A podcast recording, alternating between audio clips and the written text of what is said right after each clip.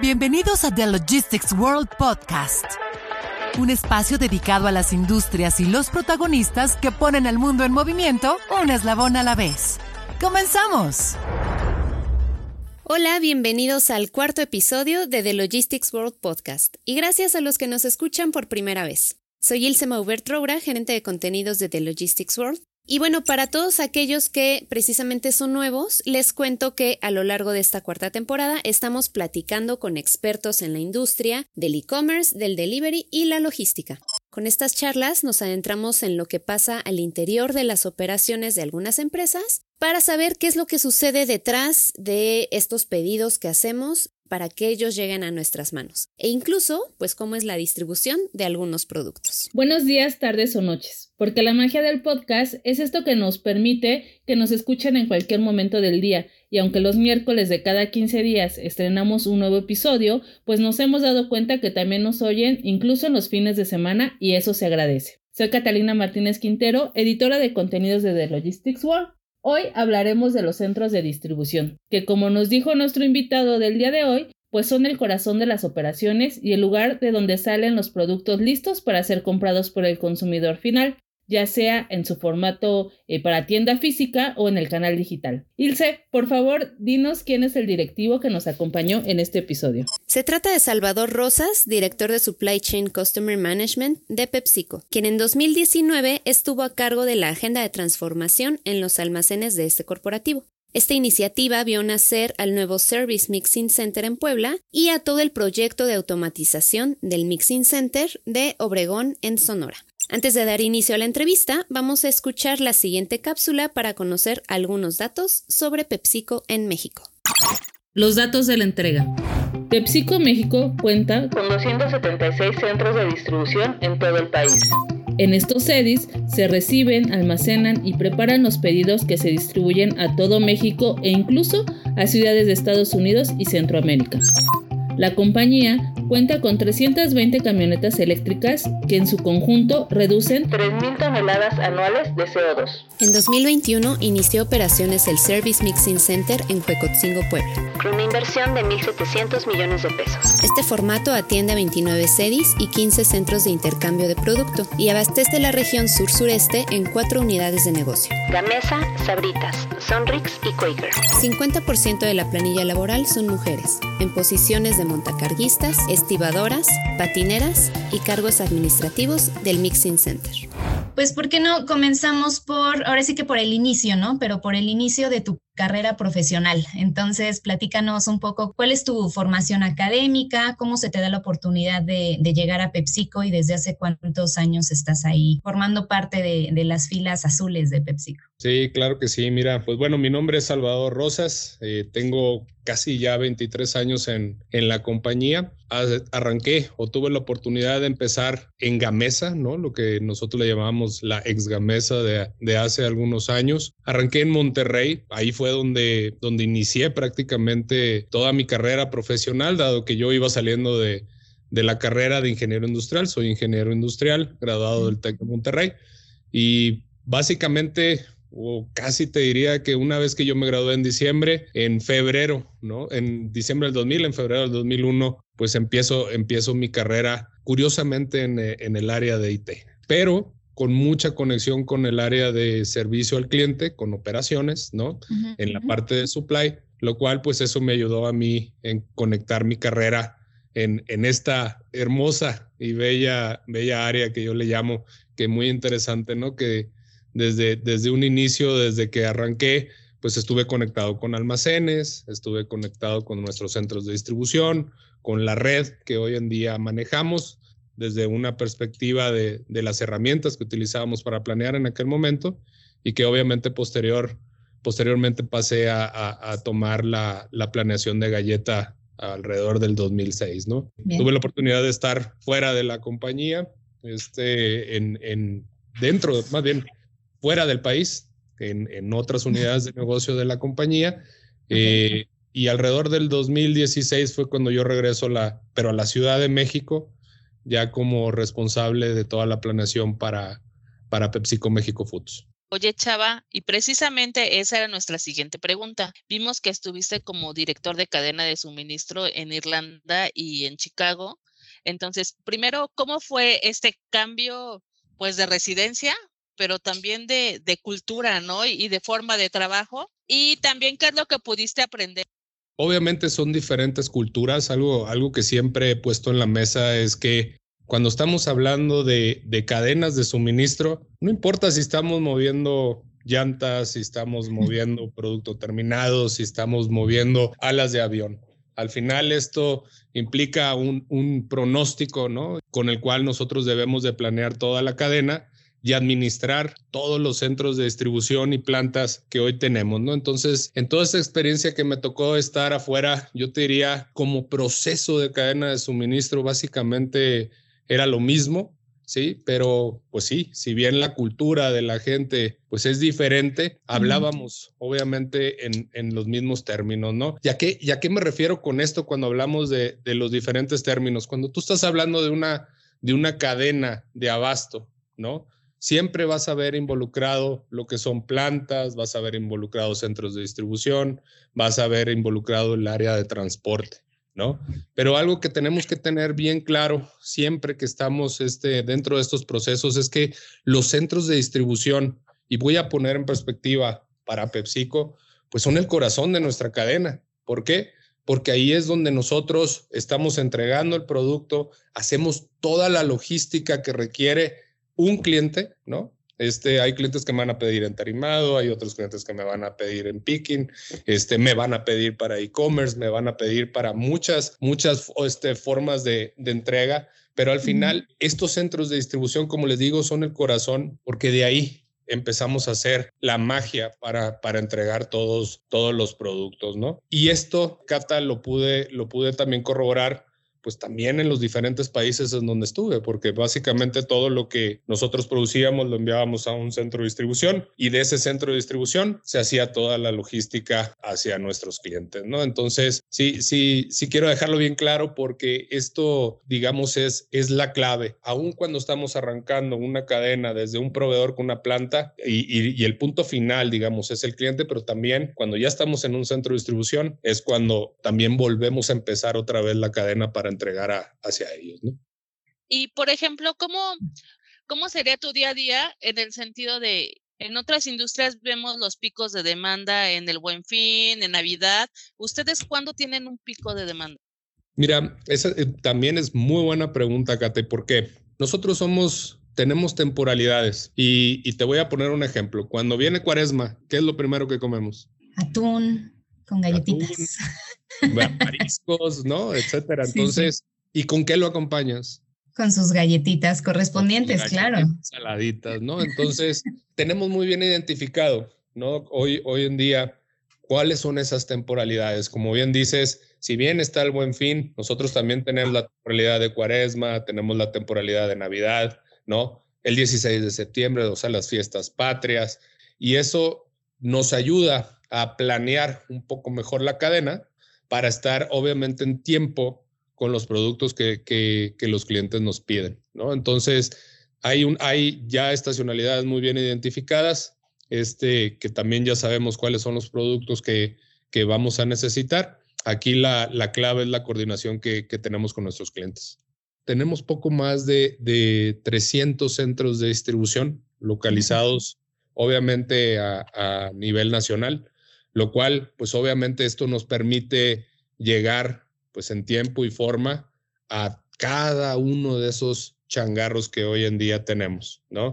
Tenemos más de 900 mil changarros a los cuales nosotros llegamos con toda esta distribución de, de nuestras marcas y pues obviamente necesitamos una, una logística y una cadena sumamente robusta, obviamente, para, para poder llegar, ¿no? Oye, y perdón, o sea, nosotros nos imaginaríamos, eh, pues, a un Walmart, por ejemplo, o a una tienda de, de, colonia, pero ¿qué hay con estas dark stores que dan eh, servicio, por ejemplo, a estas marcas de delivery, para no mencionar este, plataformas? O sea, no, no, no le quiero llamar como dark store, ¿no? Más bien es, yo, yo te diría, hoy dentro de nuestra cadena, ¿no? De, de abasto, nosotros tenemos muchos clientes a los cuales nosotros, nosotros surtimos, ¿ok?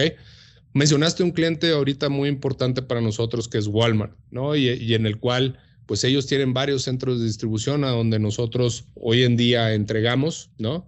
Pero también tenemos el resto de los autoservicios, ¿no? Para no decir, este, clientes los cuales también hacemos esa entrega a través de sus centros de distribución o incluso hacemos entregas directas lo cual eso pues nos permite, como te digo, llegar mucho más rápido. Mayoristas, también tenemos mayoristas a los cuales eh, nosotros les entregamos, tenemos este, más, más, de, más de 70 cadenas importantes, ¿no? De, de, mayoristas, lo cual pues también esto nos vuelve muy robusto y nos ayuda a hacer la entrega en, en cualquiera de los puntos o clientes que hoy en día tenemos, ¿no? Pero un canal súper importante, ¿no? Y que quiero hacer referencia, Cata, es este, el canal de, detalle, el canal detallista, el canal El Tendero que vemos allá afuera, ¿no? Hace rato les comentaba, son más de 900 mil clientes que tenemos distribuidos a nivel nacional. Manejamos más de 18 mil camionetas que nos permite, ¿no? Este, hacer esa, esa entrega, lo cual lo vuelve, pues, muy, muy interesante, ¿no? Por eso te decía, más allá de, los stores que hoy en día tenemos, más bien centrémonos en el span de control que hoy en día tenemos con toda esta cantidad de, clientes este, dentro de nuestra cadena. Y algo, algo que también quería poner el punto en la mesa, e-commerce. E-commerce está volviendo algo súper relevante hoy en día en nuestras cadenas. Y yo no les diría no solamente PepsiCo, ¿no? Es una realidad que el COVID nos vino a cambiar toda nuestra forma de, entrega, ¿no? Y esa, esa forma de entrega que, era que es diferente, obviamente, a lo que estábamos acostumbrados, que, y adivinen qué, pues esto se vino a quedar, ¿no? Entonces, en lugar de yo mandar, ¿no? Una tarima completa a un centro de distribución para que ese centro de distribución de, de Walmart, por ejemplo, vaya y haga la entrega este, a sus otras tiendas, ahora imagínate que a Ilse hoy se le antojó que le envíen dos chokis, un emperador y tres adobadas.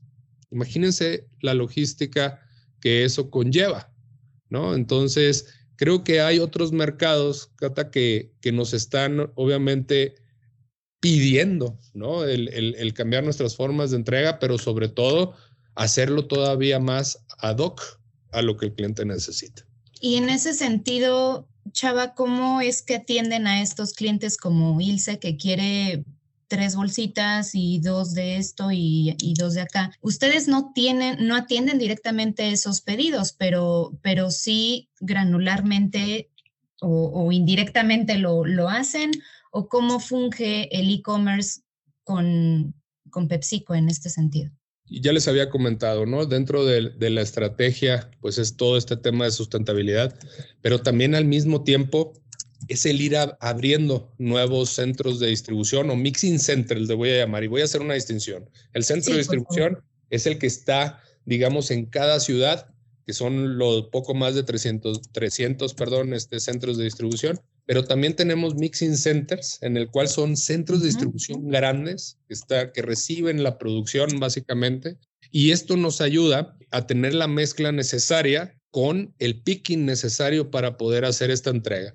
Y te doy dos ejemplos que, que, que en, el, en el 2021 en particular este, tuvimos la apertura, ¿no? El primero fue nuestro Mixing Center de Huejotzingo, ¿no? Que está en Puebla, el cual, pues, este nos permitió, una, incrementar la capacidad que teníamos en el sistema, pero dos, también tener la tecnología para poder hacer pickings más rápidos, ¿no? Más efectivos, que te pudieran hacer esa entrega así como te la está pidiendo un cliente, este, muy específica, porque haces picking por pieza, ¿no? Incluso por pieza y por caja, el cual se lo entregas a un vendedor y ese vendedor va y se lo entrega directamente a, al cliente, ¿no? Y algo, algo que lo caracteriza, y, déjenme, les, les presumo esta parte, es que este Mixing Center cuenta con un 50% de participación femenina en puestos clave dentro de nuestro almacén, ¿no? Lo cual, pues esto lo hace obviamente súper importante. Y hay otro Mixing Center que también abrimos, ¿no? Que es el Mixing Center de,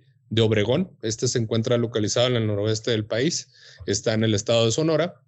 este, en el cual, pues este también es un, un centro de distribución automatizado, ¿no? El cual básicamente a través de robots hacemos todo el, todo el movimiento del producto y eh, no solamente surte la región, sino también surte a otros estados como Nuevo León, la Ciudad de México, ¿no? Guanajuato, también Mérida, pero también algo importante, este es uno de los centros de distribución que se encarga de la exportación, ¿no? Entonces, cuando te contestando un poco tu pregunta es, ¿qué hacemos? Hacemos esto, invertimos en, en, en, mixing centers, invertimos también en, centros de distribución que nos permitan tener ese capability para poder hacer estas entregas específicas. Perfecto. Sin mencionar marcas, pero sí características o funcionalidades principalmente. ¿Qué actividades son las que están automatizadas al interior de estos mixing centers? ¿no? Y no sé si tengas por ahí el dato de cómo les ha ayudado o cuál ha sido el impacto me imagino que a nivel de productividad, de certeza, de, este eh, fulfillment de órdenes, etcétera. Háblame un poquito de esta automatización. Se me hace súper interesante conocer cómo ustedes lo están llevando a cabo. Claro, velo de esta forma y lo voy a, lo voy a resumir ¿no? Este, en la manera que hoy hacemos en la entrega. Como te decía hoy, un centro de distribución es el, es el corazón, ¿no? de, de, nuestra operación porque ahí vamos y entregamos el producto. En el pasado, cuando nosotros hacíamos la entrega de una carga a, un vendedor, nos tardábamos alrededor de cuatro horas.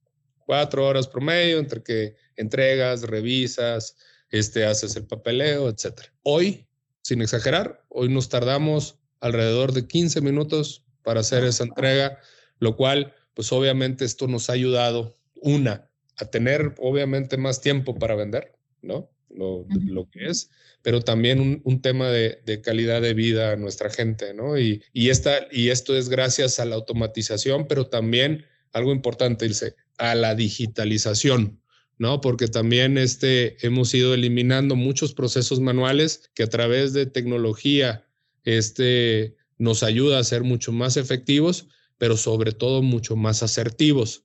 Y esto, pues obviamente disminuye los tiempos muertos dentro de tus procesos. Perfecto. ¿Detectaban que tenían estas necesidades precisamente al definir qué tecnologías querían implementar en sus operaciones? Sí, de hecho.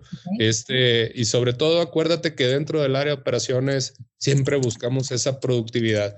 Siempre buscamos cómo ser eficientes y algo que caracteriza a una cadena de abasto o que identifica a una cadena de abasto, una es la rapidez, ¿no? Este, pero también la otra es la adaptabilidad.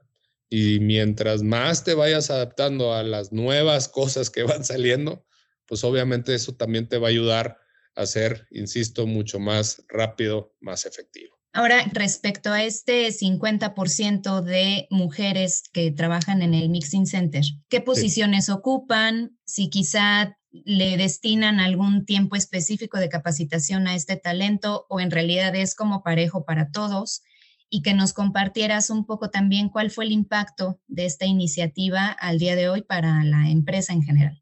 Aquí ocupan todas las posiciones, no es como que una posición en específico, ¿no? Y de lo, esto va desde un, desde un montacarguista, ¿no? O, un patiero, una patiera atrás, este, acomodando este, camiones, hasta puestos administrativos, ¿no? Incluso este, este site nació con una, con una líder, una gerente mujer, ¿no? Entonces, aquí todos tenemos la oportunidad este, de, de poder de desarrollar cualquier puesto que hoy en día tengamos. Entonces, nosotros nos sentimos orgullosos de ello, ¿no? Porque en realidad la oportunidad, Ilse, es para todos. Oye, y por ejemplo, eh, ¿qué tan fuerte es la escasez de talento eh, para sus centros de distribución y transporte? ¿En qué posiciones han visto a lo mejor estos problemitas? ¿Y cómo es que lo han enfrentado? Digo, aparte, creo que, que de sumar al talento femenino. Fíjate que muy buena pregunta, Cata. y voy a poner de referencia el COVID. Cuando pasó el tema del COVID, mucha, mucha de, la gente, y voy a hablar de México, empezó a migrar a Estados Unidos. Y este fue un, tema importante, fue, digamos, otro, otro reto en el cual nos tuvimos que enfrentar. Y sobre todo, y contestando a tu pregunta, transporte, ¿no? En transporte, básicamente, el país en general, esto no solamente lo vivimos nosotros, lo vivimos todos, en donde empezaron a migrar y nos empezamos a quedar sin operadores. Adicional, no sé si escucharon en su momento carta aporte, ¿no? El cual esto era un tema de regulación con el SAT, pues también hizo complicado, ¿no? El número de, de, proveedores que nos, que nos daban este, este servicio. Pero ¿qué hicimos? Empezamos a, a, desarrollar también a nuestro talento, ¿no? Y empezamos a, a gente que, que a lo mejor no tenía una experiencia tan alta, ¿no? Vamos a, vamos a hablarlo así, pero que quisieran ser un operador, tenemos nosotros simuladores ¿no? de, de, manejo, así como los simuladores de aviones, a los han visto, ¿no? Que se sube un piloto y empiezan a exactamente hacer la, la, misma simulación. Este, y hoy tenemos estos simuladores que nos permitan capacitar e ir desarrollando a nuestra gente para que hacia adelante nosotros no tengamos este problema. Entonces, tuvimos que platicar con nuestros, con nuestros proveedores, ¿no? Pero también tuvimos que hacer mucho énfasis lo que nosotros le, llamo, le llamamos nuestra academia de operadores, ¿no? El cual esto nos, nos permitió avanzar. Claro, tuvimos el, el bachecito, ¿no? En el momento en el que empezó toda esta situación, pero hoy en día, este, básicamente la, la rotación es muy baja, y esto pues nos ha permitido avanzar este, y seguir adelante, Cata. Oye, ¿y qué es lo más retador que experimentas en un mes a lo mejor de logístico como alto, ¿no? ¿Cómo lo resuelves? O si tienes algún ejemplo de, de algún reto que digas, híjole, esto sí me está poniendo a pensar y quiero que vamos a mover varias piezas para solucionar. Yo, yo te diría, van dos cosas. ¿No? Cuando hay un mes retador es, y, y, siempre lo, lo, he puesto en la mesa. O más bien yo te hago la pregunta, ¿tú sabes cuál es el número de la lotería que va a ganar mañana? No, ¿verdad? O sea, es difícil y yo creo que y yo creo que si supieras cuál es el número de la lotería, yo creo que ya mañana ya no estaríamos aquí, ¿no? este, y, y, algo algo del día a día es precisamente eso, ¿no? Este cómo le hacemos para para forecastear y planear lo que los clientes van a querer en un mes, ¿no? Para poder surtir y hacer las entregas lo más perfecto posible, ¿no? Pero, pero también el reto y, consiste en cómo somos obviamente más flexibles para que sí, efectivamente, a lo mejor yo el cliente te pudo haber dicho yo quiero Marías, pero sabes que ahora ya no quiero Marías, ahora quiero este emperadores. O yo te había dicho que quiero Marías en rollo, pero ahora lo quiero este en un en un overwrap. Y aquí la clave se llama flexibilidad y velocidad para poder cambiar esa, ese, esa planeación, ¿no? Y poder hacer la entrega. ¿Y cómo le hacemos, ¿no? Para, para poder ir adivinando ese requerimiento. Pero esto no, también en cierta forma, algo que nos ayuda mucho es la colaboración que tenemos con nuestros clientes, ¿no? Hoy en día nos sentamos con ellos, platicamos, vemos esa tendencia, ¿no? Vemos esa necesidad y la idea, y, y pues obviamente la clave es cómo me anticipo a ello. Para eso existe tecnología, para eso hay inteligencia artificial, ¿no? Que nos va ayudando a, a ver tendencias y, y gustos, ¿no? De, de, nuestros clientes, pero es una realidad que muchas veces nos puede cambiar el gusto y eso pues nos genera un, un reto importante. Pero la clave está ahí y contestando la pregunta es teniendo esa colaboración y esa comunicación con los clientes y asegurándote la flexibilidad dentro de nuestras operaciones. Siempre mi lema, y este es un lema personal, ha sido es, siempre trata a los demás como quieres tú ser tratado. Y, y cuando, cuando lo ponemos ya en un, en un término un poco más sofisticado, esto se llama empatía, ¿no? Uh -huh. Y este al final es un juego de ganar, ganar. ¿No? Entonces, yo entiendo y, y, insisto, si, si nosotros supiéramos qué es lo que va a pasar mañana en la Lotería Nacional, pues ya seríamos los millonarios aquí, ¿no? Pero también entiendo que puede haber muchas necesidades e insisto, la clave siempre está en ponerte en los zapatos, entender cómo, cómo lo solucionamos juntos, ¿no? Y poner unas fechas apropiadas. Digo, te estoy hablando a muy alto nivel, ¿no? Pero, o sea, es cómo logramos un consenso entre tú y yo para que los dos ganemos. Porque yo de nada sirve que yo te diga, tú me pediste no sé qué, este, ya no te lo voy a entregar, ¿no? Y hazle como quieras. Pues, ¿qué va a pasar? ¿Qué pasaría si, si un cliente te tratara así? cuando vas a, a, un mall, por ejemplo? Pues ya no, vuelves. No regresas. No regresas, ¿no? Y les dices, oye, si así me tratas, pues imagínate, ¿no? En cambio, si yo llego, llegas y te dice, oye, fíjate que este, necesito esta, esta camisa, ¿no? Y, y tú le dices, oye, no la tengo, pero mira, tengo esto y creo que a lo mejor te puede ayudar y si no, déjame, te doy una visibilidad de cuándo la puedo tener y con gusto te la entrego. ¿Te sirven los tiempos? ¿Volverías o no volverías con esa persona? Claro. Claro. Entonces, o quizás te vas a ir un poco a disgusto, ¿no? Porque tú ibas por esa camisa y no la, no la tuviste, pero ya te dieron una visibilidad y ya te dieron una tranquilidad de cómo la vas a poder entregar. Entonces, eso genera confianza, ¿no? genera empatía al mismo tiempo porque te entiendo y obviamente voy a solucionarlo, pero también la clave es, yo te dije que te la iba a entregar el jueves, pero te la entregué el martes.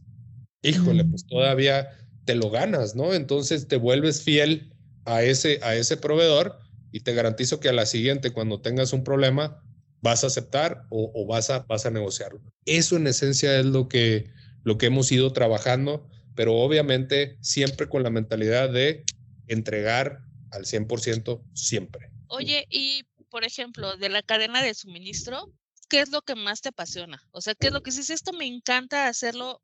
No sabes, es lo que a veces hace que me levante todos los días y qué es lo que a lo mejor de repente te provoca un, ay, otra vez vamos a arreglar asuntos como por ahí. Digo, no en el mal, no es en el mal sentido, sino que a lo mejor esa otra parte es la que te reta más. Son dos cosas. La esencia de mi, de mi puesto es servicio al cliente. Y el ver yo un cliente satisfecho, un cliente que cuando vas y lo visitas, ¿no? Y te dice, qué buen servicio me das y estoy bien contento en la forma que me, que me tratas, para mí es así un check, ¿no? Porque no solamente es que te diga qué bien me tratas y qué bien me entregaste, porque atrás hubo una mega logística, ¿no? De que produjiste tiempo, pediste los materiales en tiempo, o sea, moviste todo en tiempo. Pero cuando tú logras esa, esos comentarios, la verdad este, es prácticamente lograste tu objetivo. Pero también por el otro lado, y algo que me, que me ha apasionado bastante, y sobre todo porque siento ese compromiso con, con el medio ambiente es nuestra estrategia de P Positive que yo les comentaba. Escuchar a líderes de la industria como Salvador Rosas es muy inspirador, ¿no les parece? Además, claro, de que nos ayuda a entender los fierros de la cadena de suministro, la logística, los almacenes, la distribución, pero desde una perspectiva fresca. De esta interesante conversación rescato varias cosas. Por un lado, que si todo está bien planeado desde el origen, va a fluir y a funcionar a lo largo de cada uno de sus eslabones. Y también que si algo no sucede como se planeó, debemos asegurarnos de que aún así nuestro cliente o usuario tenga una buena experiencia. ¿Y qué decir de lo que Chava nos compartió sobre transformación digital, automatización para atender las demandas del mercado o lo que nos dijo sobre las estrategias de distribución para atender múltiples canales de venta. Pero bueno, fue sin duda un gran repaso de cómo funciona una logística de excelencia, ¿no crees, Cata? La verdad, nos quedamos con ganas de seguir escuchando más de este Mixing Center donde laboran las mujeres en distintas posiciones. Particularmente creo que es una buena oportunidad incursionar en otras áreas laborales o profesiones donde las mujeres puedan desarrollar nuevas habilidades. Y definitivamente es una gran iniciativa que las empresas le den la oportunidad al talento femenino, sobre todo eh, pues ante la escasez de personal a la que se está enfrentando el sector. Y además, considero que los centros de distribución sí son el corazón de las operaciones. Sin duda, la adrenalina que se vive al interior de este debe de ser muy interesante. Manténganse informados sobre lo que sucede en el mundo de la logística, así como del e-commerce, visitando thelogisticsworld.com. Acá los esperamos en el siguiente episodio que se lanzará a inicios de 2024, ya sea que nos escuchen en Spotify, Google Podcast, Apple Podcast, Amazon Music, ahora también en iHeartRadio y claro en play.thelogisticsworld.com. Activen las notificaciones, así no se lo van a perder. Gracias por acompañarnos. Los invitamos a escuchar nuestras temporadas anteriores y por favor no se olviden de calificar este episodio. Gracias por darle play. Hasta pronto. Esto fue The Logistics World Podcast. Un espacio dedicado a las industrias y los protagonistas que ponen al mundo en movimiento un eslabón a la vez. Escúchanos la próxima semana y sigue la conversación sobre cadena de suministro y logística en nuestras redes y plataforma web. Conéctate e inspírate.